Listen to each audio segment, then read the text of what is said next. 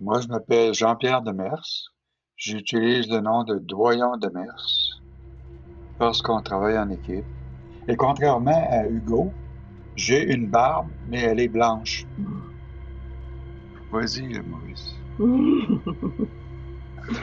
Alors moi, c'est Doyon de Doyon de Mers. Mon prénom, c'est Hélène.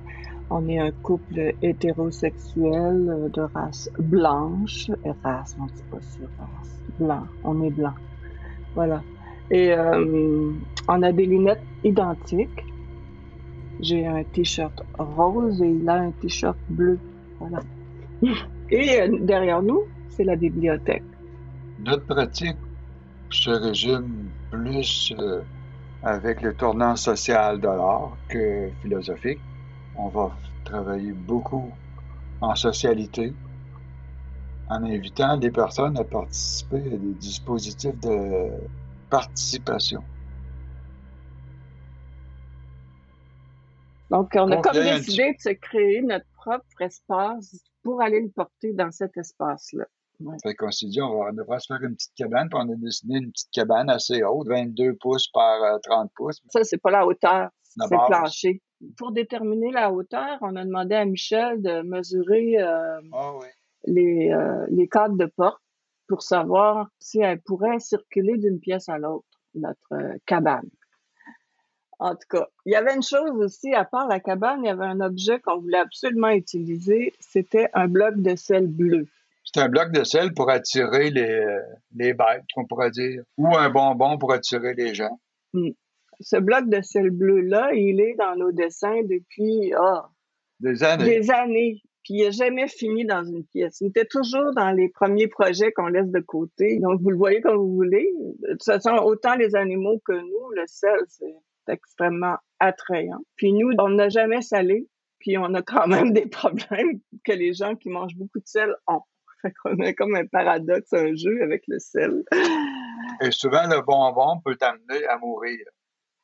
Donc, euh, partant de notre cabane et de notre bloc de sel, le, le, le, troisième élément qui est venu, ça a été... Symbolique. On a décidé d'ajouter une symbolique. C'était d'ajouter des langues. On savait pas si ce serait de porc, de veau ou de bœuf. Finalement, ce sont deux belles langues de veau bio, entièrement parfaite et une langue de bœuf qui est plus grosse. Plus longue. Oui, plus longue, plus, plus, volumineuse. Oui, yes, de la langue. Là, on a suspendu sur des broches à partir du plafond nos langues de bœuf et de veau pour les approcher du bloc de sel. Et ensuite, on a finalisé notre cabane en lui insérant de la laine minérale rose. Tapissée de laine. Ouais, au plafond, les murs. Et le plancher, lui, c'est un... Euh, un caoutchouc. Oui, on a un tapis de caoutchouc avec des trous perforés, puis en dessous, c'est un morceau de styrofoam. bleu qui est aussi un isolant. Donc, on a complètement isolé notre euh, cabane de l'intérieur. On voulait pas choisir un lieu non plus dans l'espace pour mettre la chose. Elle est sur roulette de 6 pouces de haut.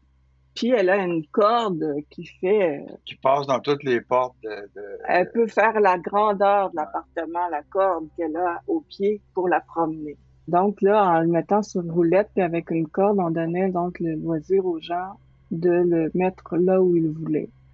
Donc euh, finalement, c'est un objet qu'on est allé déposer, qu'on voulait aller seulement déposer et laisser les gens euh, l'utiliser, la promener.